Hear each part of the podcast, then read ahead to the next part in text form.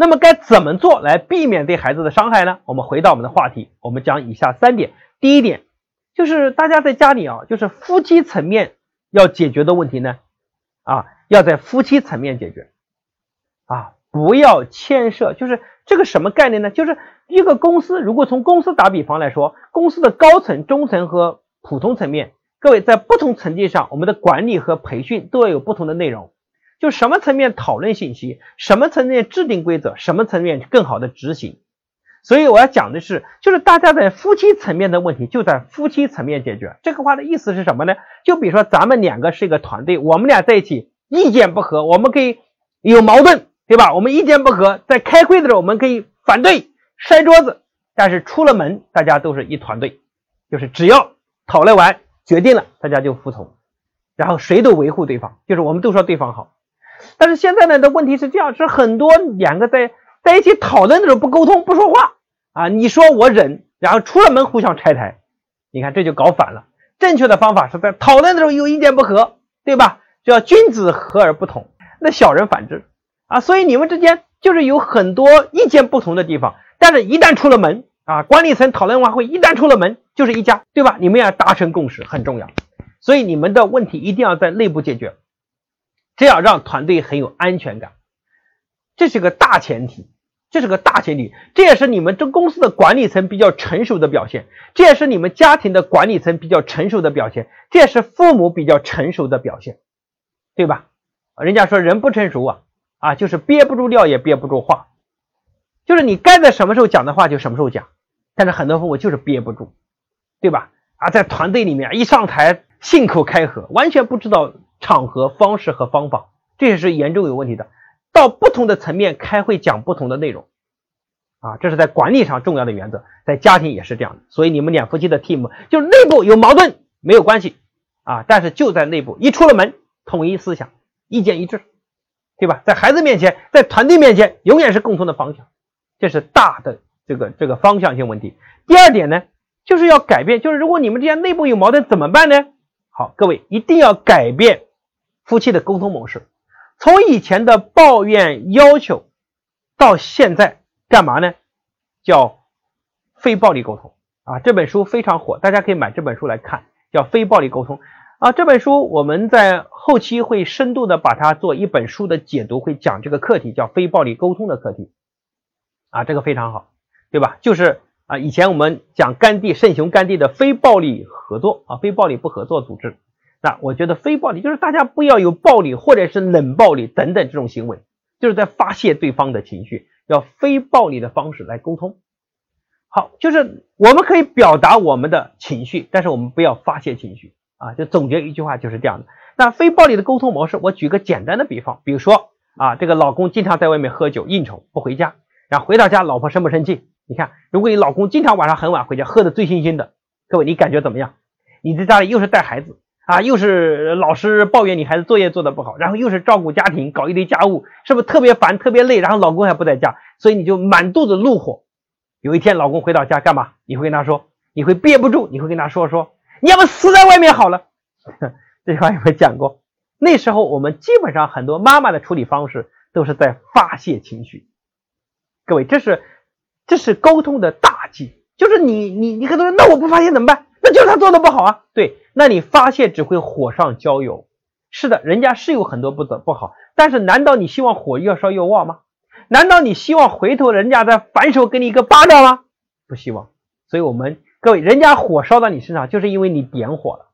各位要记得哈。所以我们先要，就是今天在直播间的所有人，你可能说啊，是我老公不好，或者是我老婆没来听。我们不管谁来听，提升谁的水平；谁来听，提升谁的智慧，这个更重要，对不对？好。那我们正确的方法应该有以下四个步骤，非暴力沟通的四个步骤。我们今天先粗浅的讲，我们下次在课程我会深度的讲关于非暴力沟通的所有的一切。第一个步骤呢，就是说出你的事实，就是你看到的事实是什么。先不要添油加醋，也不要歪曲，不要带着情绪，不要啊这个抱怨，也不要这个发泄啊，先表达事实。比如说这件事的事实是什么？就是老公这一周已经五个晚上你都很晚回家，而且你身上有很重的酒味。你看我是不是在发表达？就是通过我的观察，我在表达说出这个事实，这个事实是无可争辩的，对方也是能接受的，我讲对吧？而且你表达的方式情绪是平和的，对方能不能感知得到？能感知得到，这是第一点。好，叫说出事实，也是观察到。第二个呢，你要说出感受啊，你要说出感受啊，对，你要说出你要说出感受，什么感受呢？就是啊，你要说出你的感受，来记得不是评判，是感受。你说。我很难过，对吧？或者是如果你什么叫评判，就是你让我很伤心，你看，你让我很失望啊，这就是叫批判。我们不要批判，我们要说出我们的感受。我可以表达我的情绪，对吧？这叫表达情绪，就是你让我很难过啊，就这样的行为我很难过。我我可以说我很难过，我还有点担心你的健康、你的安全等等。你看，是我的感受，我的情绪。来，各位回归到你的情绪。在以后的书中，我会重点讲人怎么让自己保持一份觉知，能够能够感受到自身的情绪。就很多人已经麻木了，一讲话就发泄，他自身已经没有感知能力了，他也他自己无法感知自己的情绪，同时也无法去感知别人的情绪，这是非常大的问题。所以第二种，对吧？就叫说出感受。好，那说出感受，第三步呢，就是要说出需要，对吧？说出你的需要。那你希望什么呢？你希望你的老公，老公，我希望你下班之后多陪陪我和孩子，这样我们感觉到很有安全感，或者是啊，我们需要你的陪伴。你看，我说出我的需要，可以吧？你陪不陪是你的事儿，但是我先说出我的需要。各位，你看前面这一切，你一个一个正常的老公，如果这么晚回家，请问你这样的方式给他表，他有没有？首先，他有没有感受到他被你尊重？有。但是同时，他有没有感受到他被你需要？有没有激起他的责任感？有，我讲对吧？那人是因为有责任感才有担当的。如果人被你批斗，他会很自卑，他的自尊心受伤害，他就会变得强烈的逆反，同时会做着自暴自弃，甚至是对抗的情绪。所以你看，讲完这段，有没有觉得过去你很多的方式都是严重的错误，搞得你们家乌烟瘴气？所以问题发生不一定是坏事，如何处理？如何表达？如何化解？如何沟通？这才是我们来学习的目的，对吧？第三步叫说出需要，那第四步要说出请求。来，请求不是要求，是请求。那可以怎么说？我希望，我能不能请求你？表达，哎，很委婉。我能不能希望你每周至少有三个晚上，能够在家陪我们一起吃饭，让我和孩子感觉到好有安全感。爸爸，这个家里很需要你。你看讲完之后，哎呀，有没有觉得？你看我在想，我就在想，我老婆这么跟我说，哇塞，多有价值感。所以你能感受到为什么我这个上了下了班从来不应酬，你知道吧？就是回家，因为回到家有价值感，对吧？我老婆她所表达的方式让我很有价值感，她让我感觉到回到家那是我有价值的地方，所以我一定要回到家。但是很多男人为什么不想回到家？因为回到家他感觉到很没有价值感。所以各位哈。有家不想回，是因为没有价值感。当然啊，这中间也同样，就是很多女人在家里为什么很多抱怨？因为男人的表达方式没有让女人在家里很有安全感。所以，无论是各位来这四个步骤，我们再重复一下。第一步叫什么？说出事实，说出事。你说的，无论是啊，今天如果老公对老婆很有意见，也同样如此，对吧？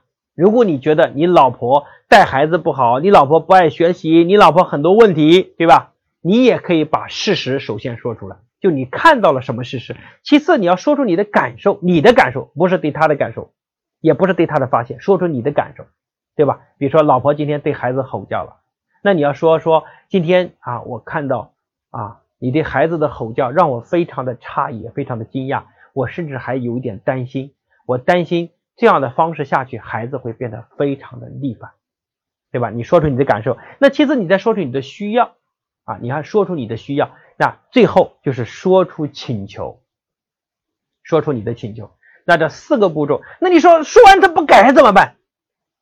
不改就因为说的次数不够，不改就是价值感不够。一个人不愿意做事情，就是因为他感受不到这件事的价值。我讲的对吗？没有人是被你拖着改变的。